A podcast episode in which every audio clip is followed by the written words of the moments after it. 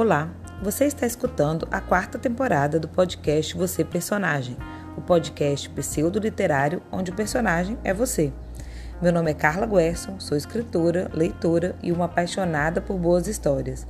Aqui você vai encontrar assuntos aleatórios, literatura, poesia, casos da vida real e muita conversa fiada. Vem comigo? Olá, pessoal! Hoje nós vamos conversar com a Karina Ripoli, que é autora do livro Vocação para Naufrágios, que foi publicado esse ano pela editora Patuá, minha editora do coração. A Karina é minha colega no coletivo Escreviventes, a gente se conheceu por lá, e eu chamei ela hoje para conversar um pouquinho sobre esse livro adorável dela, cheio de detalhes que eu gostaria de saber de onde ela tirou essas ideias, mas antes eu vou deixar ela se apresentar. Se apresente, Karina. É, olá, Carla, tudo bem? Oi, gente. Muito obrigada pelo convite, viu? Primeiro de tudo, é, fiquei super honrada. Sabia que era um podcast, mas assim, tava com uma espinha, passei até uma base na cara. Falei, vai que tem, tem que ficar chique, Carla Gesson. E é, meu nome é Karina. Eu, como a Carla já disse, eu publiquei Vocação para Naufrágios pela Patois esse ano. É, ano passado eu publiquei um outro livro de poesia também, foi de forma independente, chamado Palavra de Copo Virado. E também sou professora, sou mestre em estudos literários, sou formada em letras. E é isso. E é isso. Só isso, resumiu, poeta, ah, né? Eu quero acrescentar uma coisa que tem na sua biografia, que você colocou assim: tem medo do avião, mas não da viagem. Ou seja, Sim. você encara o avião em prol da viagem. Com certeza. Eu sou, isso é verdade, tenho muito medo de avião. É, se eu não tiver, assim, se não tomar uma, uma um remedinho, uma bebidinha, nada me faz entrar no avião, mas eu vou. Sempre vou. É, você vai, mesmo com medo. O, eu, me, me, fez pensar nisso da escrita também, porque a escrita tem um pouco disso, né? A gente vai mesmo com medo. A gente Sim, tem demais. É como se você quisesse o resultado, ou seja, você quer ter seu livro publicado, você quer ser uma autora lida, mas o processo é muito é, temerário, né? Dá um pouco de medo. O que, que as pessoas vão achar? A editora vai gostar do meu livro? Não vai? Os leitores vão gostar? Não vão? Mas a gente vai com medo mesmo. Ah, claro, é assustador, né? E a gente se sente um pouco assim exposta, talvez, quando quando a gente vai mostrar para alguém pela primeira vez. Eu acho que é uma coisa super íntima, assim, você mostrar o seu livro para alguém pela primeira vez, né? A gente faz isso com qualquer pessoa, tem que ser alguém que a gente confie. Nossa, é muito. Até hoje, quando alguém pega um livro, às vezes posta no Instagram, né? Ah, tô lendo o livro, aí me marca, eu, ai meu Deus. Você fica é. nervosa, assim, ai, o que, que, que essa pessoa vai achar, né? Ainda mais quando posta antes, porque se a pessoa posta depois, é porque gostou, né? Tipo assim, ela hum. leu, e aí ela vai postar a respeito. Aí eu penso, ok, já gostou, senão a gente só fica quieto, né? Quando a gente não gosta do. Pois é, a gente disfarça. Mas, Mas se a pessoa posta antes, aí eu já, ai meu pai, ela vai e postou, aí depois não vai gostar, o que, que vai acontecer, né? Ah, mas é dar muito nervoso. Eu tô fazendo agora uma coisa super legal, que eu esqueci de mencionar na apresentação, tô fazendo uma pós é, escrita criativa na PUC Minas. E o programa de processos criativos de lá é fantástico. Uhum. E toda vez que eu tenho, assim, a gente já tá super enturmado na turma, né? Todo mundo já, já se conhece, tá um clima muito bacana, a gente já tá quase um ano. Mas toda vez que eu vou mostrar um texto, eu fico assim, tremendo nas bases, fico nervosa, como se fosse a primeira vez. E qual é a hora, Karina, que você acha que esse nervoso passa?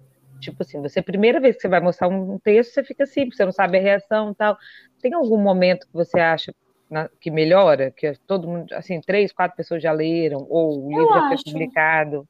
Eu acho que melhora. Sempre dá um friozinho na barriga, né? Porque nunca vai ser para todo mundo. E é isso, a gente não vai agradar todo mundo, a gente não vai ser o estilo de todo mundo. A, a gente mesmo tem certeza que você pega livros e lê e fala, nossa, um livro super bem escrito, bem pensado, bacana, mas não é meu estilo. Acontece, acontece. Uhum. Então, e tudo bem, sabe? Mas eu acho que depois que várias pessoas, né, meio que deram um aval, e quando a gente mostra para amigas, né, as pessoas falam, não, amiga, melhor aqui, tem uma coisinha e tal. Eu gosto dessas sugestões eu aceito, eu sou bem aberta também. Quando é alguém escritor, principalmente. É alguém né, que, que você tem. confia, é. exatamente. E depois que você faz essas melhores, a gente se sente melhor, a gente se sente mais confiante no texto, né? Dá menos medo.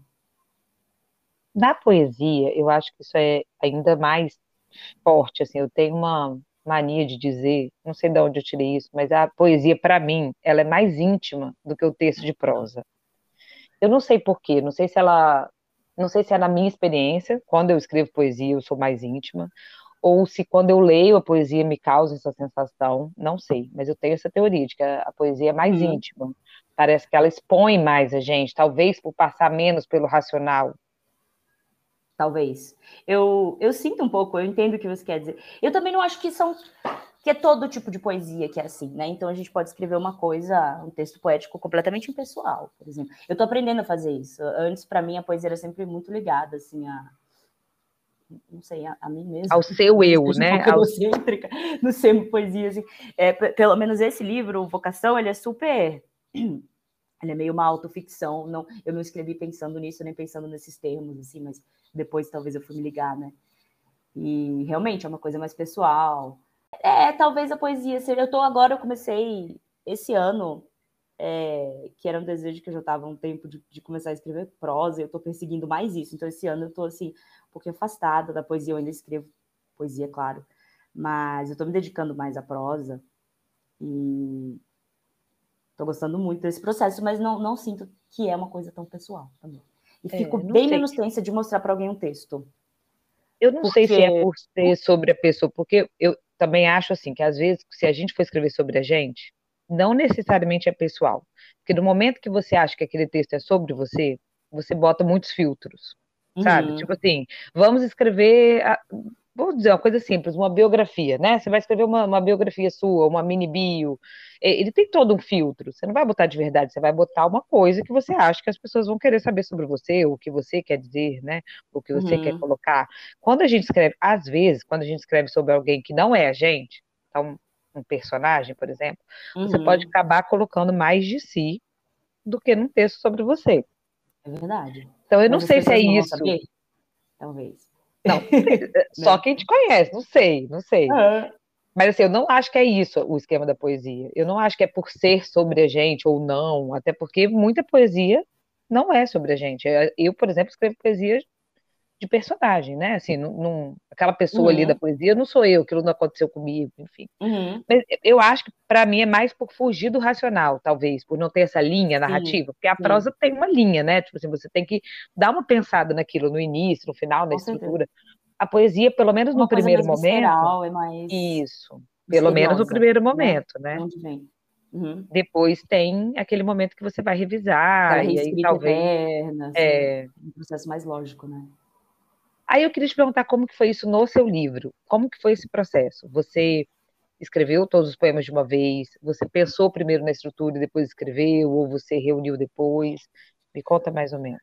Olha, eu acho que eu não tive, eu não tive processo no, no início. Eu não, não, percebi que eu estava escrevendo um livro. Eu estava escrevendo e estava escrevendo uma coisa que é boa também, que eu acho que ajuda muito. Eu estava escrevendo como se ninguém fosse ler.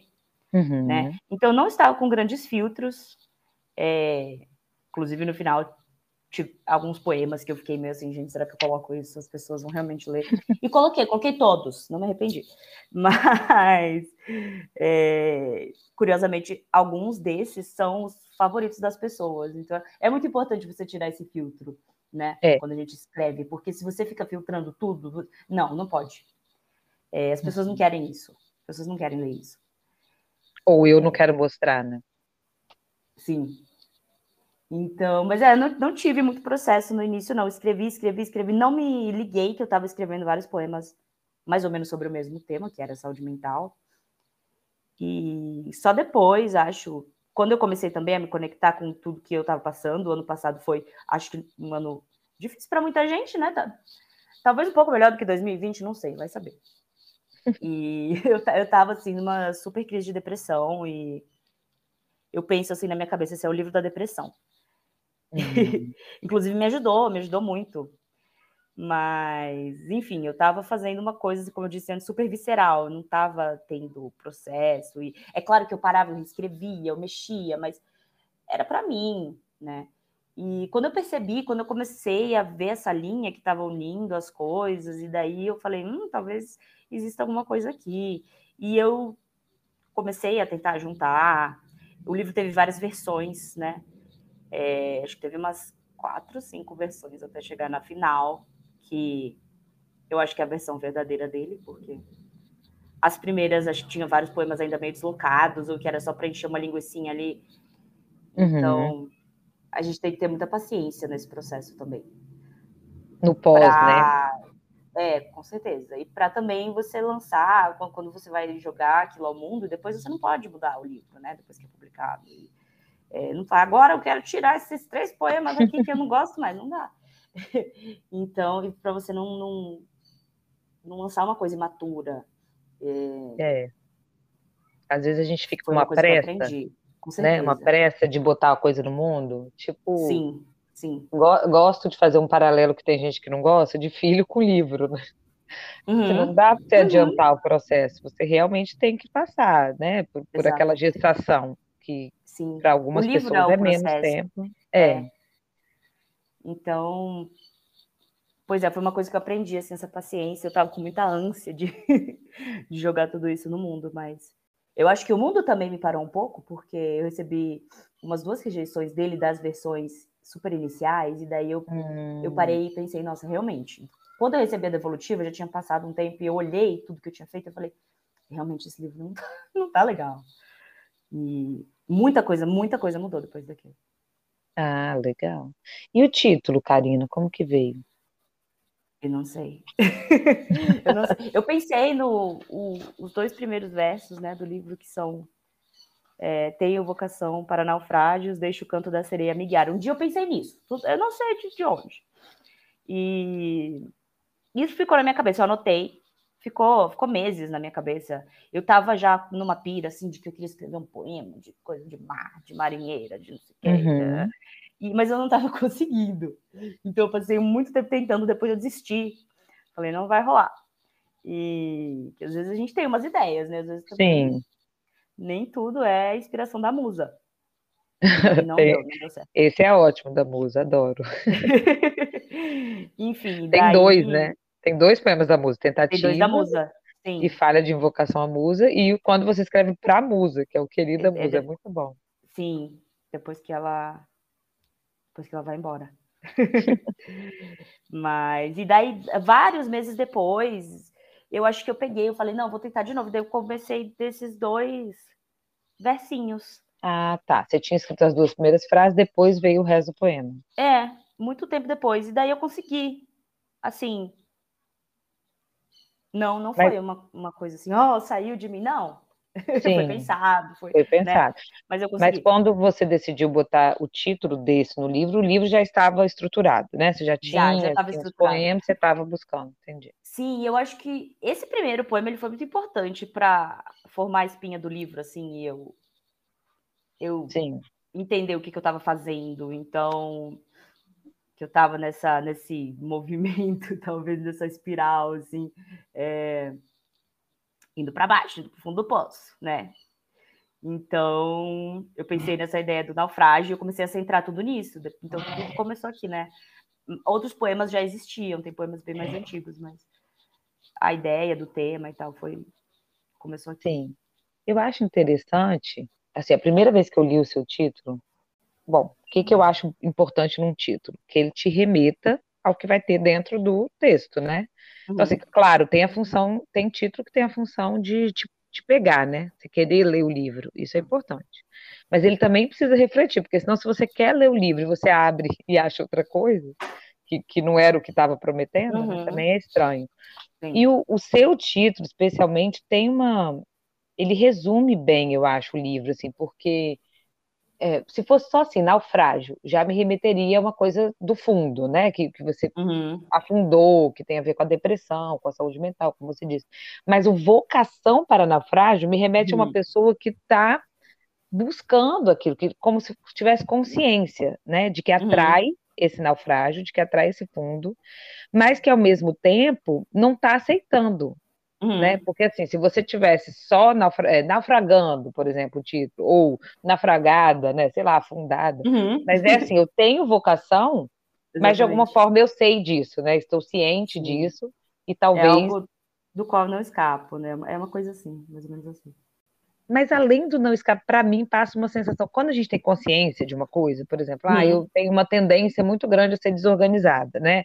Se você não tem consciência, você fica ali afundado naquela desorganização, mas uhum. a partir do uhum. momento que você tem consciência, existe a possibilidade de você sair, eu acho. Ah, com certeza. Eu acho que o livro é um pouco sobre isso, ele é todo, a todo momento essa eu lírica, né, que é como se fosse a personagem, talvez, né, dos poemas. É. Ela está sempre procurando ali no meio do caos e do, é, sei lá, do que você encontra no fundo do mar, o navio destroçado e é, as louças quebradas. Não sei, tô pensando no Titanic afundado uhum. lá, nos vídeos que a gente assiste. Saiu um em HD agora que eu pirei, é uma coisa assim que me fascina muito. E, enfim, você está lá naquela confusão e ela está sempre procurando alguma coisa que ela possa se agarrar, ou que faça sentido, ou que é, então não é assim, ah, eu vou, eu preciso acabar com essa tristeza, com todo esse caos para conseguir ser feliz. Não, é, eu vou ser feliz mesmo assim, né? Mesmo tendo essa vocação e mesmo estando naufragado. E eu acho que é sobre encontrar beleza no naufrágio também, né? A sua dedicatória, né? O início do livro. Uhum. É aos que custam a encontrar a terra firme. Então, não é aos que não encontram, é aos que uhum. custam. Talvez Sim. devido a essa vocação, né? Uhum. Sim. Mas você está buscando. Com certeza. Outro tema que aparece bastante, além da saúde mental, é a questão do ser mulher, né? Ser mulher uhum. na sociedade. É, especialmente, eu, eu, vi assim, uma coisa muito do início, uhum. do, do, do momento em que a gente se define, sei lá, mulher ou não, ou alguém define pela gente, né? Uhum. Até o, quando você tem um poema seu que chama Diagnóstico, Sim. que não diz respeito ao ser mulher, né? Ele diz respeito a um, a um diagnóstico psiquiátrico. Uhum. Mas para mim ficou muito claro, sem que você tenha dito. Eu até procurei ler de novo e tem alguns, alguns adjetivos ou substantivos femininos, né? Então dá a uhum. entender que é uma mulher. Mas estou perdida, né? Ensandecida. Mas uhum. eu uhum. achei que tem neste poema e em outros que não tratam necessariamente do, do ser mulher, tem tem um gênero, sabe, no poema. Eu, eu achei que tem uma, uma marca, assim, do, do, do, especialmente do olhar da sociedade sobre o feminino. Sim, esse poema, e ele é interessante, porque tem aquela coisa, né, na, na nossa sociedade, que a loucura é sempre uma coisa marcada muito como feminina, né? Sim. E as mulheres, desde sempre, sendo taxadas, talvez, como histéricas, ou é, aquelas coisas todas que a gente sabe, né, do século XIX, uhum. que então, os homens achavam, tem uma história que eu acho fantástica, né? Que os homens achavam, eles não acreditavam que mulheres podiam sentir prazer sexual. Então, a mulher era apenas uma, uma, uma concha ali para é, formar depósito. Tal, exatamente, um depósito. E, e aí criou-se esse termo histeria, né? Que eram as mulheres que ficavam deprimidas em casa. Também, pô, gente, você não podia fazer nada, você não podia sair, você não podia trabalhar, você não podia né? e, ah, são histéricas, criou-se esse termo histeria, e, e eis que chegam médicos, que isso foi no século XIX, se eu não me engano, não sei se foi antes, é, que descobriu uma cura para a histeria, e a cura dele era uma massagem é, Adoro no clitóris. E essa cura ficou tão popular, mas tão popular, tinha mulher fazendo fila né, no consultório do cara para ser curado. E aí ele começou a ficar com tendinite. Gente, isso é verdade, é um absurdo. E e disso, daí, dessa história, dessa loucura, surgiu o vibrador, que era uma né? coisa assim meio medicinal, né? E Adoro. Que, no, ele era vendido como é, negócio de massagem, né? era vendido nos catálogos femininos da, sei lá, dos anos 50 e tal, 40, 60, não sei. Enfim, que junto com outros artigos que eram considerados femininos, tipo aspirador de pó, então você podia escolher lá, né, uhum. o que você ia encomendar. E era uma coisa muito disfarçada. Quando tornou-se tornou claro para que, que ele servia, aí, óbvio que veio todo um tabu em cima disso, mas enfim. Eu acho, é, mas olha só, você está falando de anos 50, mas até hoje, até hoje. Ah, com certeza, sim. Isso acontece. Tipo assim, eu conheço mulheres que têm massageadores, entende? tipo, a pessoa não tem um vibrador, ela tem um massageador. Onde sim, ela vai aplicar sim. o massageador é outra, é, é outra história. é. É. Teve um conto, eu já não lembro onde eu li, mas que a, a mulher usava uma escova dental daquelas é, automáticas, sei lá, elétrica, sei, né? Sei. Enfim, é muito, sabe, tipo, parece 1950, mas é muito 2020. Sim. Outro Vai. dia tem uma história engraçada que meu marido tem uma tia bem bem idosa já.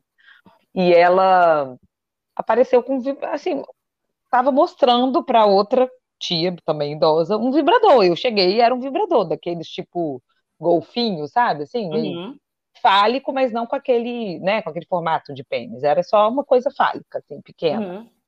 E aí ela mostrando, olha, que eu comprei. Aí eu achei que eu tão moderna. Eu falei, nossa, gente, essas mulheres estão muito modernas. Aí eu cheguei e falei, nossa, tia, que legal. Tal. Ela, é um massageador facial. Cara, eu ria tanto. Eu falei, não é. Não é um massageador ela facial. Ela comprou numa loja, a pessoa vendeu para ela, mas assim, gente, obviamente não era um massageador. Mas você pode usar de várias formas, gente. mas ela mostrava para outra, ela, olha, um massageador facial. Aí botava o trem para funcionar, né? Aí eu botava no rosto, assim, ó. Melhor não mostrar isso. Aí eu falei, é, aí eu deixei ela terminar a, né, enfim, a, a, a mostra dela e falei, é um massageador, pode usar em várias partes do corpo. Mas achei maravilhoso, né? Achei, achei interessantíssimo ela achar que aquilo era um massageador. Bom, enfim, Engraçado. ela deve saber.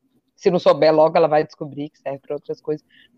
Mas Sim. não é tão 1950 assim, né? É uma coisa não, real. Não. Ainda, ainda existe essa necessidade de disfarçar, claro. né? De, de, enfim. E ainda existe talvez essa conexão, né? A mulher é sempre a, a neurótica, a histérica. A gente não pode ficar brava. A gente tem que estar sempre bem calminhas e tranquilas.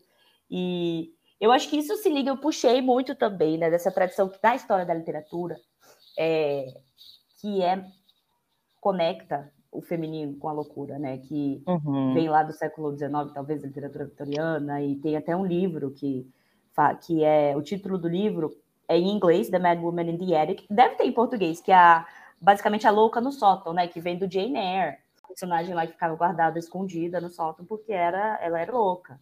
Depois então... até escreveram um livro dessa personagem, né? Sim, acredito Você já viu? É. Não, e... a, teve uma, uma autora até da América Central, esqueci o país. Eu não sei quem é agora. Que ela escreveu, ela uhum. escreveu um livro, eu li esse livro. Ela. ela escreveu, é, ela escreveu essa personagem, a história dessa personagem do Sol. Que legal. Gente, e aí, no, no Jane Eyre, essa personagem, né, ela significa o que, que ela simboliza, né? Aquelas coisas que a gente não deixa, é, que a gente não deixa come out, né? Não pode sair para fora, o nosso segredinho talvez subconsciente, enfim. Eu puxei muito disso também. Então, com certeza, esse poema que você falou, o diagnóstico, ele tem, tem a ver, sim, com o feminino. Lembrei o nome do livro, Vasto Mar é? de Sargassos. Vasto Mar de Sargassos.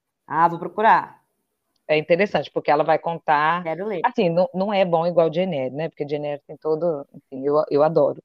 Mas é interessante para quem leu, fica sabendo a história dela. Ela conta é, quando ela conheceu, é, eu acho que é em primeira pessoa, ela conta quando ela conheceu o Rochester. Então, é uma versão. Uhum. Porque quando a gente lê Jenner, a gente fica. Bom, eu não sei qual, qual foi sua experiência, mas eu fiquei muito acreditando na narrativa de que ela era louca. Eu não, não sim, desconfiei sim. de que aquilo era uma.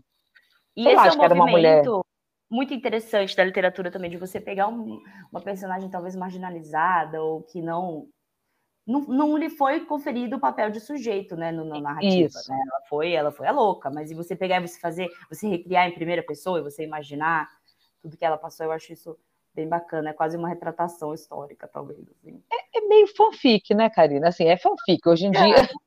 Mas, gente, é tudo fanfic. Mas é isso, é tudo. Historinhas, então. Eu estava conversando isso outro dia com uma amiga. Eu falei, é. a gente tem um pouco de preconceito, né? Nós da literatura, com uhum. fanfic, porque é uma coisa é, juvenil, né? Uhum. Mas, se você pensar, toda literatura é uma fanfic da vida real. É, pois é. Você pegou uma coisa que aconteceu, que você viu, que você leu, que você. Né, nada uhum. surge do nada. E aí você transforma em literatura contando a sua versão daquilo. Gente, com Nome certeza. Disso... Eu, peço, eu, eu, escuto os causos, assim, das amigas, dos amigos, e, e começo a, a, pensar. Gente, vou escrever. Eu estou escrevendo um conto agora, inclusive, sobre um caos de infância de um amigo meu, assim, que eu mandei uhum. áudio para ele. Eu falei, amigo, relembra aquela história que era assim, assado. Exatamente. Aí você escreve a sua versão. É uma fanfic. A minha fanfic, é. Somos todas fanfiqueiras. Isso aí, vou fazer um movimento. Hashtag fofoqueira nós somos com certeza, porque toda escritora é muito fofoqueira, absoluta, né? né? Você ouve um caso, já fica, me conta, como é que é? O uhum, uhum. que, que aconteceu? Ah, eu adoro ouvir uma história, né? Não, não interessa. Em vários formatos, e o formato da fofoca, com certeza, é um dos meus preferidos. É horrível, mas é verdade. Eu quero ler o diagnóstico, eu vou ler o poema. Vamos lá. Tá bom. Diagnóstico. De repente, sinto um surto. Respiro fundo. A minha loucura tem muitos nomes. A malucada. Eu tenho tantas caras. Ensandecida. A minha mente alucina. Entre a quimera e o desvario. Desatino. Não desafino. Perco as estribeiras. A pose jamais. Descarrilhada. Eu sou um trem descontrolado. Me mandaram tomar juízo, mas já tomei. Noutros lugares. No meio da rua, nos bares. Mandei ver. Se estou lá na esquina, eu, na verdade, estou perdida. O doutor investiga se é hereditário. Meu caro senhor, eu lhe esclareço: enlouquecer é necessário. Eu adoro, nossa, é muito bom esse poema.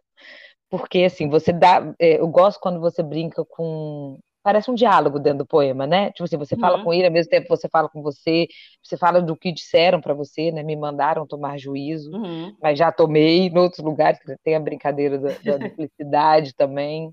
É muito bom, assim, e eu acho que é aquilo que a gente estava conversando, diz muito sobre a loucura que, que é ser mulher, né? Assim, seja uhum.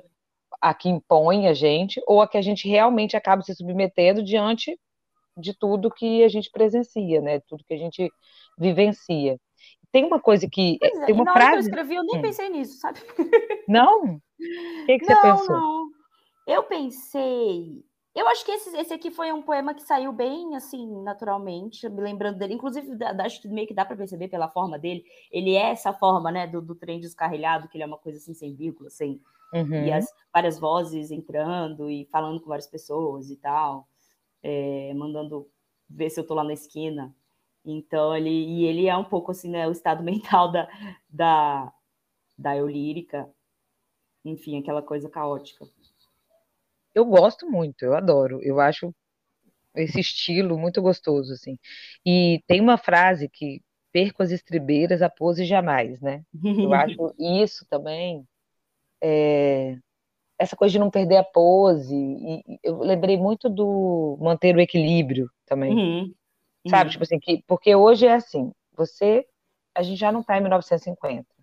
Então, ok, nós não somos histéricas, né? A gente já consegue Sim. ter uma margem de liberdade.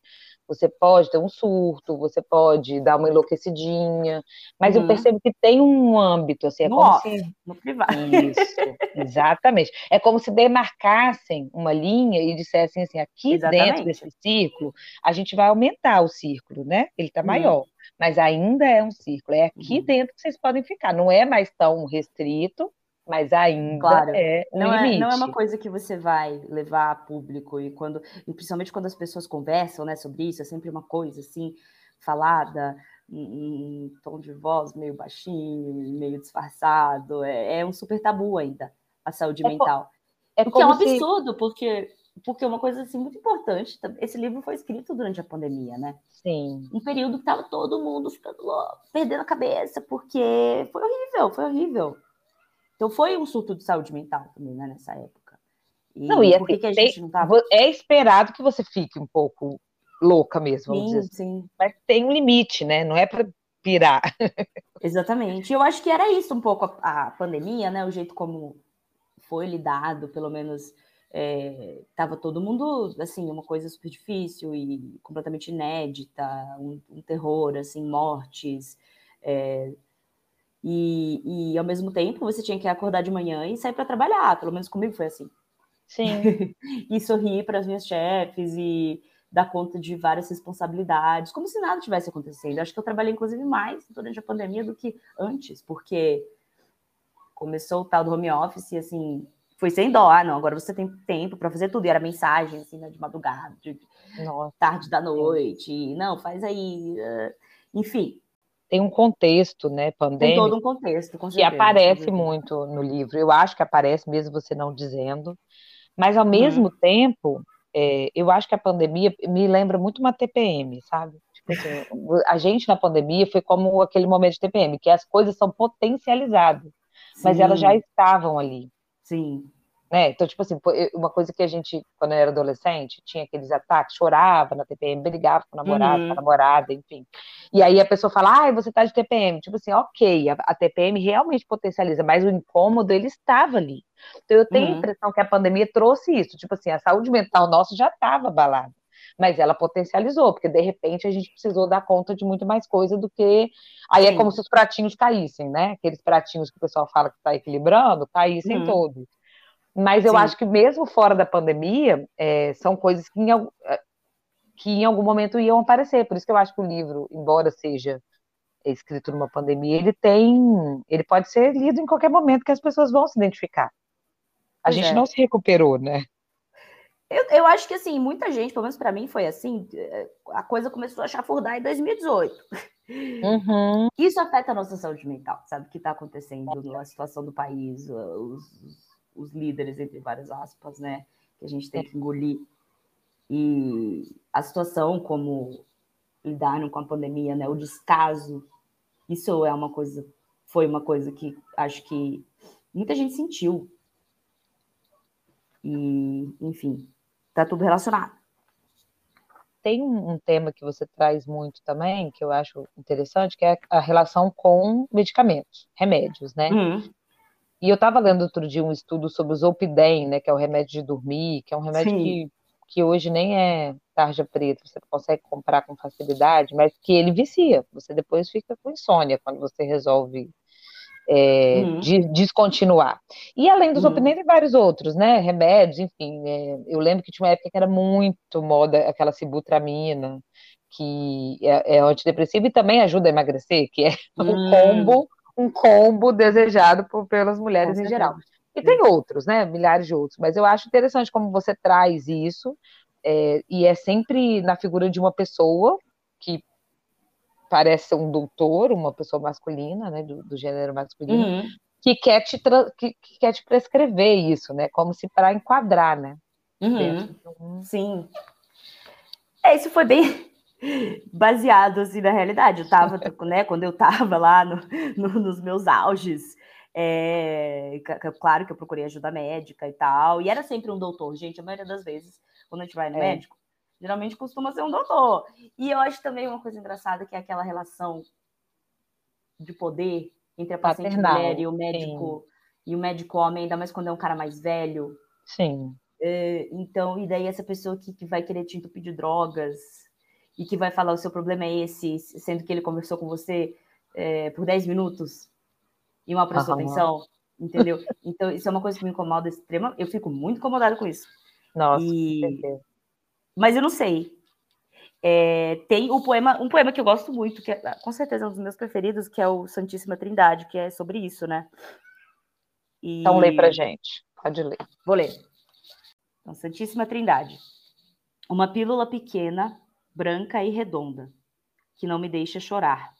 Há algo pior do que uma mulher que chora? Uma pílula pequena, amarela e redonda, que não me deixa gozar.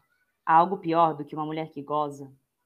Uma pílula não, uma cápsula pequena, branca e vermelha, que não me deixa exaltar. Há algo pior do que uma mulher que se exalta? O doutor avisou. O doutor, um homem respeitável, grisalho, digno de sua meia-idade. Os olhos desse homem caíram ao me ver chorar, como quem diz: Eu entendo. Ele não entende. Em pouquíssimo tempo você se sentirá melhor. Você se sentirá como um corredor de azulejos branquíssimos, limpíssimos, polidos com água sanitária. Um corredor onde há tempos não ecoa nem voz, nem riso. Onde é proibido chorar, gozar, se exaltar, você verá, em pouquíssimo tempo. E quando perceber que neste corredor não há saída, estará curada. Muito bom, né? Essa e... coisa do, da limpeza, né? Sim. Da ordem. Certeza. Vamos, vamos jogar tudo para baixo do tapete. Vamos. Tem coisa pior que uma mulher que chora? Tem coisa pior que uma mulher que goza? Tem coisa pior que uma mulher que se exalta? Que ela atrapalha a ordem, né? Uhum. Eu, acho que, eu acho que a gente está acostumado a ver homem, quando é um cara, né? Ah, sei lá, esperando, né? É. A gente vê com o nosso presidente atual. É, ninguém se abala de ver aquele cara, assim, dando os chiliques dele. E, e quando era a Dilma, por exemplo, nossa. Nossa, raivosa. Saía a cara dela com raiva, assim, na capa de, da revista, ampliada. Uhum. Ela era uma louca, ela era uma... Uma louca, uma medusa. Uma, uma grossa, uma não sei o quê. Esse não. É, não, com certeza, não tenho dúvida nenhuma de que mesmo em 2022 ainda existe um recorte de gênero muito importante Sim, claro. na, da leitura, né, das expressões. E, isso é uma coisa que muda muito ainda, você pesa muito mais quando você está falando, sei lá, por exemplo, de uma mulher negra, de uma mulher claro. LGBTQIA+, né? Com certeza. Então, é isso, algumas pessoas têm permissões e outras não. E eu acho que um pouco, eu sinto um pouco assim a psiquiatria moderna, é assim, é isso, cara. Você vai lá, você fala um pouquinho e, e você sai cheia de receita, sabe? Sim. Então. É como se fosse. É, é, o difícil é achar o que realmente é necessário medicar, né? Porque a gente também não pode cair no, na, no extremo de achar ah, não, que não necessita, né? Que não é, precisa, é. É, uhum. não somos negacionistas, né, Karine? Não. A ciência está aí. Mas com certeza, uma pessoa que conversou com você 10 minutos, né? O que, o que esse poema uhum. descreve é isso. Uma pessoa que mal conversou com você, e você fala, olha, eu tenho. A pessoa, ai, quer saber o que, que você tem? Você é, é mulher. É. Toma aqui o que todas estão tomando, fique calminha, e o que, e, e, principalmente não conversar sobre os efeitos colaterais. Porque o remédio, por exemplo, como você diz, ah, o remédio amarelo me impede de gozar. Ele não é um remédio feito para você não gozar, ele é um uhum. remédio feito para outras coisas, mas ele tem aquele efeito colateral. Então, isso tem que ser pesado para a paciente, né? Prós claro. e contras, efeitos. Ah, não, mas a pessoa não está interessada nisso, né? Você não está interessada Sim. em o que está interessada em te passar ali o padrão e você seguir. E você Sim. ser funcional, eu odeio essa palavra. Né? Funcional. Mas exatamente. você é funcional, porque funcional. você participa da. Você né, conseguir, tá funcionando. Uhum. Exatamente, voltar a performar suas funções Exatamente. capitalísticas, né? Então, o importante é você voltar para o trabalho o quanto antes. o seu papel Exatamente. dentro da sociedade. E pare de causar. Enfim, pare de causar. Mas, mas eu não sou Especialmente de não funcionar. Acho importante falar que eu não sou anti-remédio e, gente, é um desbalanço mental, né? Eu tenho depressão Não, crônica, ansiedade crônica, uhum. então provavelmente sempre vou precisar. Eu tenho coisinhas que faltam ou que sobram na minha cabecinha, fazer o quê? Sim. Uh, mas eu acho que a maneira como a gente lida com isso, né? E são aquelas consultas super rápidas e é, às vezes quando a coisa do plano é mais rápido ainda, né? Enfim. Sim. E entender o que é é, realmente fora, o que precisa ser medicado, uhum. que, tem condição médica clínica para isso, ou que é só um desconforto dentro da estrutura que a gente sim, vive. Sim, né? Sim. Então, às vezes, a gente precisa mudar a estrutura e não exatamente os indivíduos, né? Uhum. Sim. O Brasil está adoecendo todo mundo, vamos falar a verdade. Está insalubre, tá insalubre. eu acho que isso é uma coisa que eu falo um pouco no livro também, sobre assim, né? Como existir desse país, nesse momento, a dificuldade, né? E como é que. Como? Como? Porque a gente. Eu me senti muito inserida num absurdo, assim, né? E eu tentei retratar isso também. Karina, a gente vai ter que encerrar, você acredita? Já tem mais de meia hora de conversa. Acho tão rápido. Eu conversaria o dia inteiro com você sobre esse livro. Eu ah, eu também, vamos marcar muito. Vamos. Onde você mora? Rio, né? Não, é, eu é moro Federal. Né? Brasília. Né? Ixi, é longe. Não, a gente combina.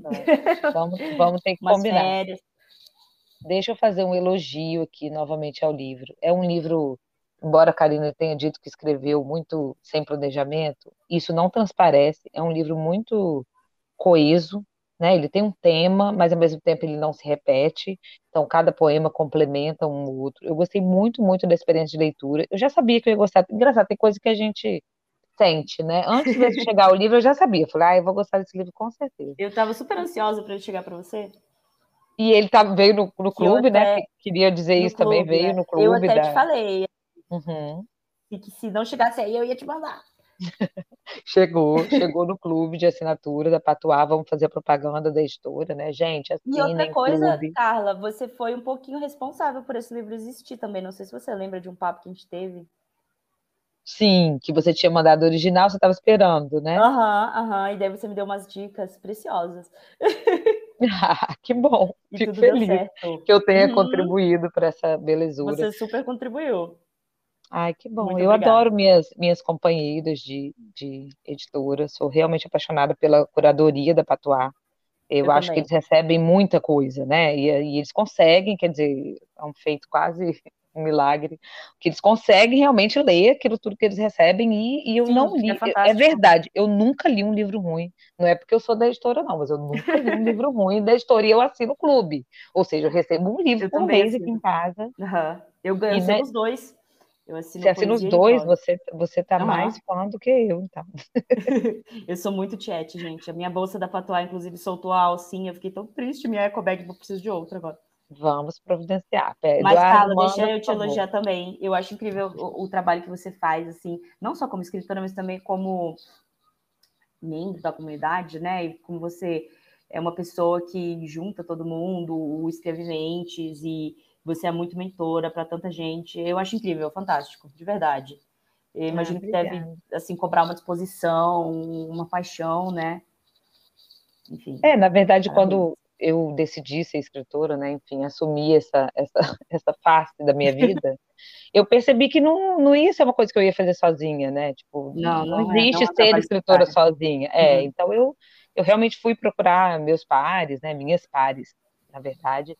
E antes de escrever, eu já era uma apaixonada pela literatura, literatura feminina. Então, eu já fazia um trabalho de divulgação uhum. no perfil, tinha, a gente participa de um clube que lê só mulheres, participava do Leia Mulheres. Então, uhum. isso tudo foi, foi somando. E, e é isso, aí estamos aí junta para a gente ajudar, divulgar, né, especialmente esse cenário off, né? Pessoal uhum. das editoras menores, para gente. Mais underground. Ajudar. É, underground é ótimo. Mas assim, fora mesmo do, da mídia, né? Pra gente, quer dizer, se a Sim. gente não se apoiar e não se ler, quem, quem vai fazer? Nossa, com gente, certeza, né? eu penso assim também. Eu gosto muito de ler escritoras contemporâneas, eu leio assim muita, muita coisa que, que é lançado agora. De, e eu acho que galera independente, eu adoro.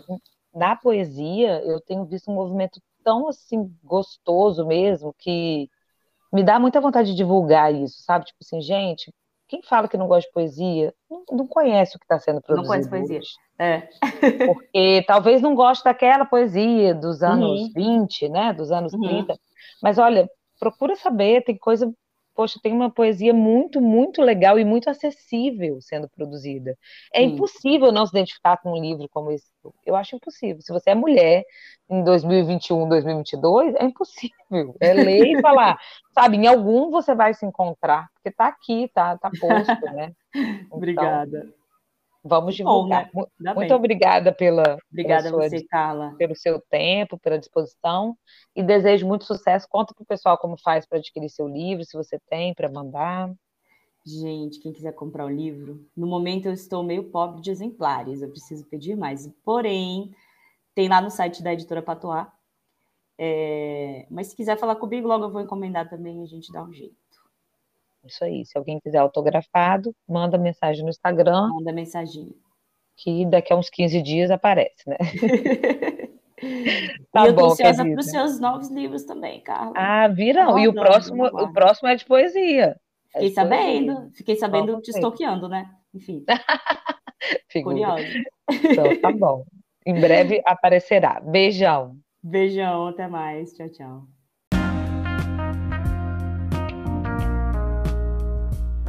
Você acabou de ouvir mais um episódio do podcast Você Personagem.